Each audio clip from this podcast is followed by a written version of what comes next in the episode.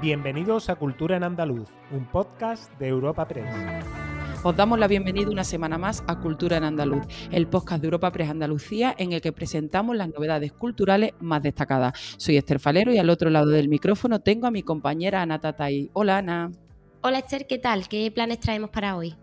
Junto a nuestro repaso habitual por algunos temas de los últimos siete días, esta semana nuestro podcast incluye una entrevista con el escritor Francisco Fuster. Nos presenta su libro Julio Camba, una lección de periodismo, Premio Antonio Domínguez Ortiz de Biografías 2022. Además, al final de estas charlas damos las instrucciones sobre cómo participar en un nuevo sorteo de Cultura en Andaluz. Francisco Fuster es profesor de Historia Moderna y Contemporánea de la Universidad de Valencia. Además, es miembro del Grupo de Investigación sobre Cultura, Edición y Literatura en el ámbito hispánico siglos XIX y XXI, del Grupo de Investigación sobre el siglo XIX, Reforma y Revolución en Europa y América y del Instituto de Historiografía Julio Caro Baroja ha editado cuatro antologías de la obra periodística de Julio Cambas, que son Caricaturas y Retratos, Maneras de ser periodista, Crónicas de viaje y Galicia, y ha prologado las reediciones de Playas, Ciudades y Montañas, Alemania, Londres y La Casa de Lúculo. Y ahora mismo tenemos el placer de saludarlo en los micrófonos de Europa Press Andalucía. Hoy en Cultura en Andaluz nos acompaña Francisco Fuster, ganador del Premio Antonio Domínguez Ortiz de Biografía, que concede Fundación Cajasol y Fundación José Manuel Lara, por su obra Julio Camba, una lección de periodismo. Eh, bienvenido Francisco, ¿qué tal? Muy bien, muchas gracias. Encantado de estar aquí con vosotros. Francisco, en primer lugar, ¿cómo se produce tu acercamiento a la figura de, de Julio Camba? Bueno, mi acercamiento se produce hace ya como unos 10 años, más o menos, porque en 2012 fue cuando publiqué mi primer artículo sobre Canva. Y fue un poco casual porque yo estaba escribiendo mi tesis doctoral sobre Pío Baroja y en aquella época yo escribía en una revista digital que ya no existe y el director de la revista era gallego y como él conocía mis gustos, porque yo me movía en esos escritores de la época de final del siglo, generación del 98, que es mi tema, él me recomendó que leyera a Canva y ahí fue cuando descubrí realmente a, a este autor porque yo no, lo conocía, estaba más con, con Azorín, con Baroja, con los autores del 98. Y a partir de ahí, desde el año 2012 hasta ahora, 10 años después, me he dedicado a, a investigar sobre la obra de Canva, a escribir prólogos para reediciones de sus libros, a preparar yo mismo antologías de artículos suyos y todo ese proceso, digamos, que ha culminado con la biografía esta.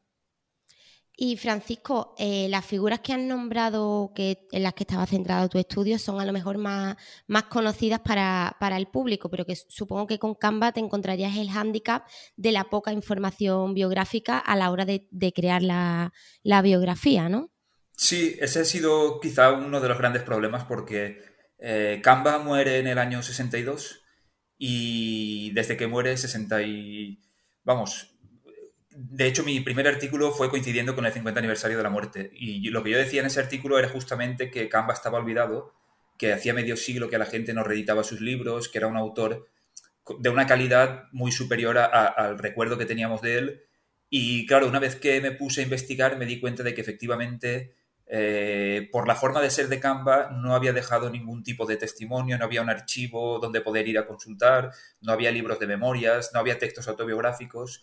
Y claro, reconstruir la vida de un periodista de la primera mitad del siglo XX sin tener ningún tipo de fuente autobiográfica supone un esfuerzo porque tienes que beber de fuentes distintas y siempre a través de terceras personas que le conocieron, de anécdotas que contaron, con lo cual es mucho más difícil de escribir una biografía si lo comparamos con autores, por ejemplo, Azorín, Baroja, otros autores que sí que tienen una gran obra, que sí que dejaron fuentes, que tienen un archivo, y eso sí que es verdad que, que ha sido un esfuerzo extra, digamos. Y te acabas de, referir a, que esta falta de información se debe en parte a su forma de ser. ¿Por qué? ¿Cómo era, cómo era este Canva? Fue, mm, aparte sí, fue un hombre que no se dio nunca ninguna importancia. Nunca pensó en la posteridad. Eh, era un hombre independiente que viajó mucho por toda Europa y por Estados Unidos y el hecho de no haber tenido tampoco una residencia fija, el hecho de no haber tenido una familia, no haber tenido hijos, no haberse casado nunca, hizo que viviera un poco al día de manera que él cuando escribía sus artículos mm, los enviaba al periódico y ya se desentendía. Nunca se preocupó de guardarse copia de sus textos, de sus manuscritos, de las cartas que cruzó con otros autores, intelectuales, escritores. Tampoco le gustaba hablar de sí mismo, con lo cual apenas hay entrevistas con él.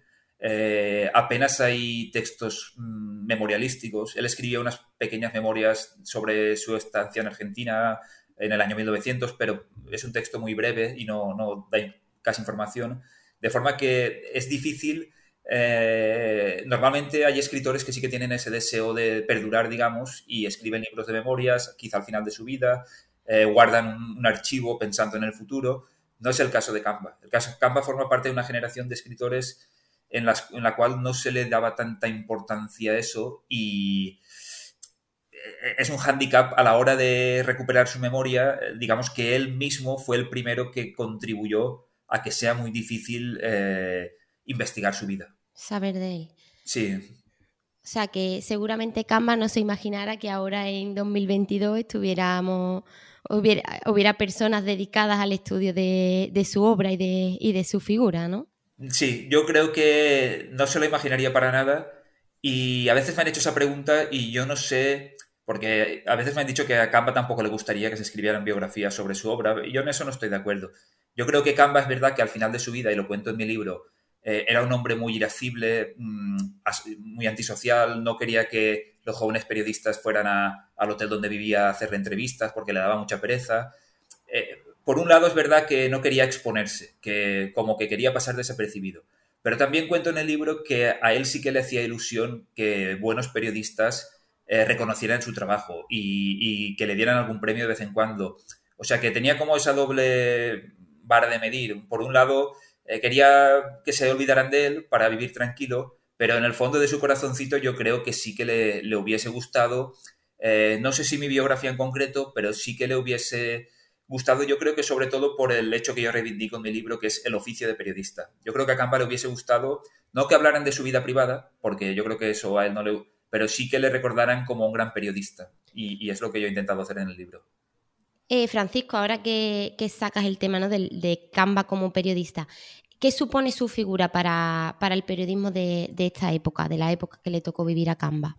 Pues yo creo que supone eh, el mejor corresponsal español de la primera mitad del siglo XX, porque Canva, como yo cuento en el libro, mmm, su trayectoria es mm, difícil de entender quizá porque él pasa de ser anarquista en su juventud, cuando llega a Madrid sigue siendo anarquista, pero luego se convierte, digamos, en un, en un periodista más tradicional.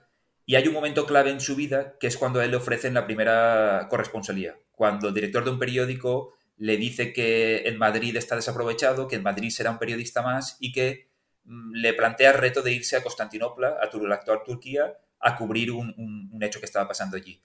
Ese paso de aceptar el reto de irse y trabajar como corresponsal en una persona que nunca había salido de España fue clave en su vida porque a él le gustó mucho el oficio de corresponsal. En España fueron muy bien recibidas sus crónicas y a partir de ahí él estuvo 30 años viajando por todo el mundo. De manera que Mm, yo no sé si Camba es el mejor periodista español del siglo XX o eso es una exageración, pero sí que creo, y es lo que digo en mi biografía, que fue de los mejores o quizá el mejor corresponsal. De manera que hoy en día el oficio de corresponsal no tiene nada que ver con, con el que practicaba Camba. Ni siquiera el oficio del periodismo actual tiene mucho que ver con el periodismo de esta época, que es la época dorada del periodismo español, digamos, en periodo de entreguerras, primer tercio del siglo XX. Pero sí que creo que Canva puede ser un ejemplo para los jóvenes de hoy que estudian periodismo en la facultad sobre una vocación. O sea, Canva, su vocación de periodista le hizo sacrificar todo al oficio, eh, abandonar su casa, abandonar su tierra, irse a Madrid sin nada, jugándoselo todo a una carta y le salió muy bien porque tenía una vocación, porque nunca renunció a esa vocación, porque nunca se planteó el hecho de rendirse y volver a Galicia, al principio, sus primeros años en Madrid fueron muy complicados, como cuento en el libro, le costó mucho, pasó penurias, pero llegó a ser el periodista mejor pagado. O sea que yo, cuando me preguntan esto, siempre pienso que la lección que puede ofrecer Canva es un ejemplo de periodista, de periodista de raza, de un hombre que no estudió en la facultad, que fue autodidacta, que, que no fue a la universidad y que aprendió el oficio a base de practicarlo, que es como se aprendía el oficio en aquella época. En ese sentido, yo creo que Canva figura junto a quizá al propio Zorín, eh, Josep Pla, eh, Chávez Nogales, son periodistas de raza, gente que aprendió el oficio sin haber estudiado eso, practicándolo y que deberían de ser, yo creo que más estudiados hoy en las facultades. Sí, una, una lección de periodismo, que al final es, como has titulado, has titulado la, biografía. Y Francisco, entonces, mm, es una figura que sería importante que los jóvenes ¿no? que están estudiando ahora periodismo en la, en la facultad o en, en, los grados de FP conocieran esta figura, ¿no? ¿Qué les podría aportar conocer más sobre Canva? Sí, les podría aportar, eh, también lo digo en el prólogo de mi libro, las facultades de periodismo hoy en día, el oficio de periodismo en esta época de la globalización, de la informática, de Internet, están muy centradas en lo que son eh, los medios digitales, las redes sociales, pero mm, deberían de echar un ojo también a lo que fue la época buena del periodismo español, al periodismo español y europeo. Eh, lo que en Europa representaron autores como Stefan Zweig o Joseph Roth, que están tan de moda, cuyos libros se traducen, se reeditan. En España también tuvimos esos grandes periodistas en la época del primer tercio del siglo XX, en lo que los historiadores llamamos la Edad de Plata.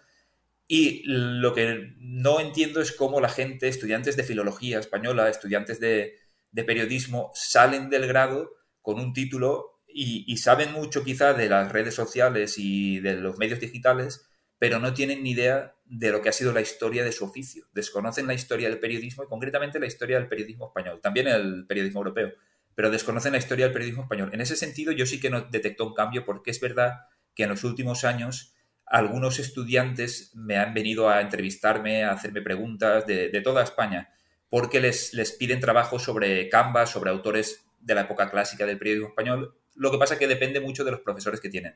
Siempre en cada universidad hay algún profesor que le gusta Canva, que lo ha leído y que, digamos, es la excepción a, la norma y, les pide algún trabajo. Y yo sí que detecto entre la gente joven que estas reediciones que hemos hecho de, libros de Canva últimamente, que son más atractivas para, para la gente joven, con, con artículos inéditos, con temas más interesantes, Sí que hay gente joven que poco a poco se está enganchando a Canva, pero cuesta mucho. Les cuesta mucho porque les cuesta leer en papel y, les cuesta entender lo que era un periódico en aquella época.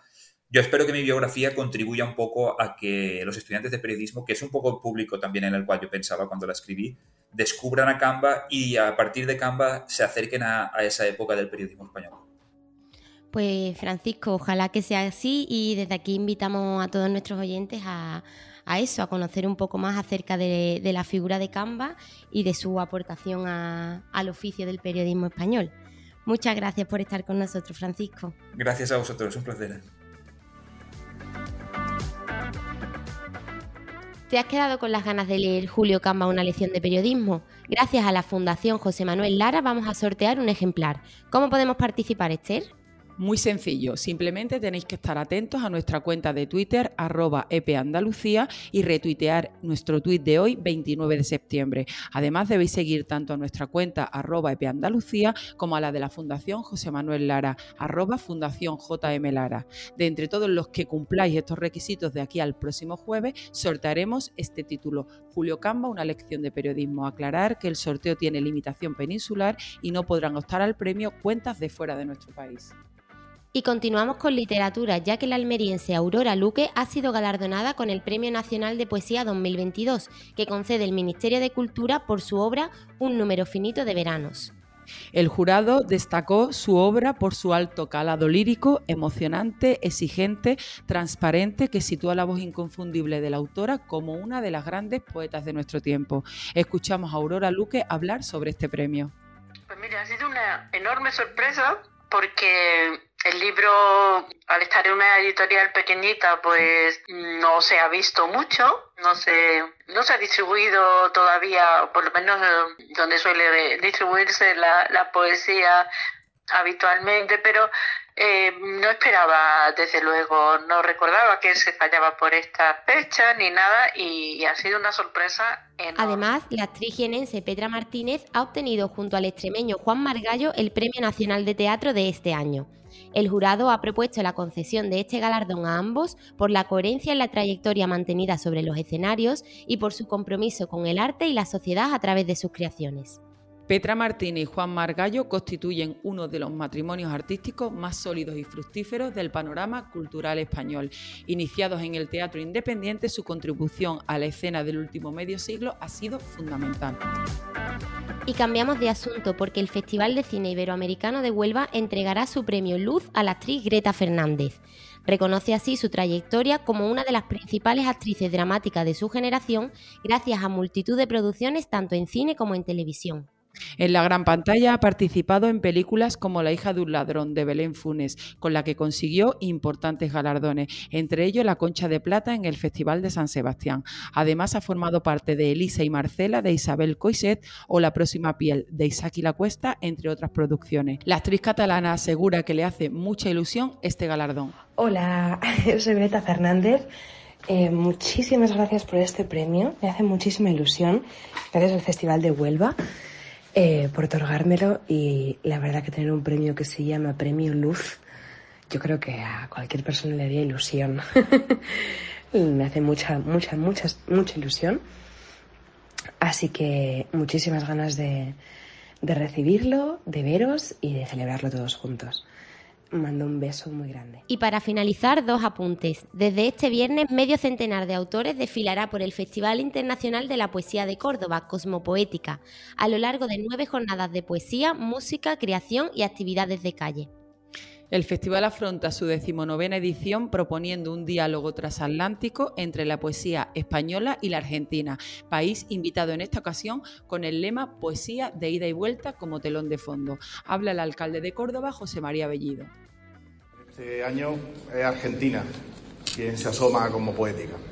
Protagoniza una nueva edición de la que casi sin duda es la más importante cita literaria de la ciudad. Son 19 ediciones para un festival, que me encanta que efectivamente tenga esa connotación, que por sí mismo aporta un valor enorme a la actividad cultural de Córdoba, a la actividad cultural de nuestra ciudad, que nos convierte durante unos días en capital de la literatura y de la poesía. Y además, el próximo 6 de octubre, Dorantes abre una nueva edición de los Jueves Flamencos de Fundación Cajasol, conformada por un total de cinco espectáculos. Grabará en directo el que será su séptimo álbum y el primero a piano solo y en directo en teatro. También estarán en Sevilla el cante y la guitarra de Sandra Carrasco y David Daraal, el baile de Luisa Palacio y Borja Cortés y el cante de David Palomar. Y habrá un homenaje a Manolo Marín a cargo de artistas como Rafael Campayo, Manuel Betanzos, José Luis Vidal, el Lebri, Juan José Jaén, el Junco y Marcos Vargas.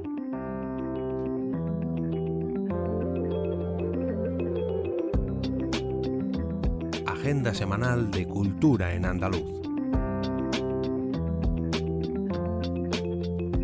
Y ahora os ofreceremos algunos planes para los próximos días.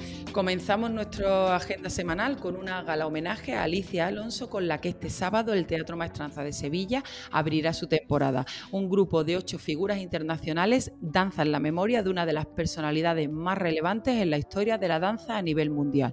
Será a las 8 de la tarde. Este mismo espacio acoge un día después el proyecto coral Crecer Cantando, Crecer Soñando.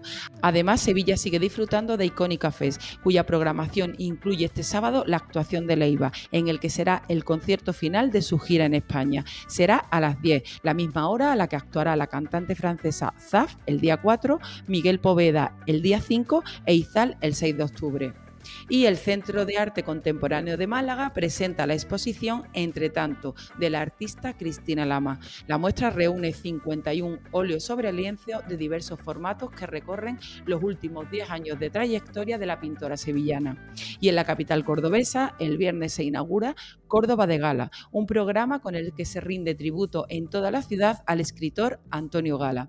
Habrá actos diarios de entrada libre en escenarios emblemáticos hasta el 9 de octubre, que se cierra el programa con un concierto de la Orquesta y Coro del Obispado en la Mezquita Catedral. ¿Y tú, Ana, qué otras citas puedes ofrecernos para los días que vienen? Pues también en Córdoba, imágenes, carteles y diseños conforman la exposición La Ruta del FIP Guadalquivir, que puede visitarse en el Centro de Arte Pepe Espaliú. Repasa la trayectoria del Festival Internacional de Piano desde su nacimiento en la localidad de Villa del Río hasta su próxima edición, que se celebra desde este viernes y hasta el 9 de octubre. Y dentro del ciclo Flamenco viene del sur en gira, este viernes llega al Teatro Riberas del Guadaira a las 10 de la noche el bailador Javier Barón con Entre Mujeres. Un día después, Antonio Canales arriba a Araal con su espectáculo La guitarra canta. Y un último apunte en Huelva, ya que el Gran Teatro acoge este viernes la emblemática zarzuela El Barbero de Sevilla. Y el sábado recalará en el auditorio La Casa Colón El Comandante Lara y compañía, con uno de los espectáculos de humor más esperados de la temporada. Ambas tendrán lugar a las 9 de la noche. Disfrutad, os recordamos que el próximo jueves os esperamos en una nueva entrega de Cultura en Andaluz. Ya sabéis, la cultura nos hace más libres. Y no olvidéis participar en el sorteo para poder haceros con el libro de Julio Camba. Exacto, exacto, hay que participar en el libro. Que está muy Despedimos esta entrega de Cultura Sí, en Andaluz invitando a todos nuestros oyentes a descubrir el resto de episodios de este podcast, así como todo el catálogo de programas de nuestra red a través de europapress.es barra podcast. Recuerda que además todos ellos están disponibles en las principales plataformas de podcasting.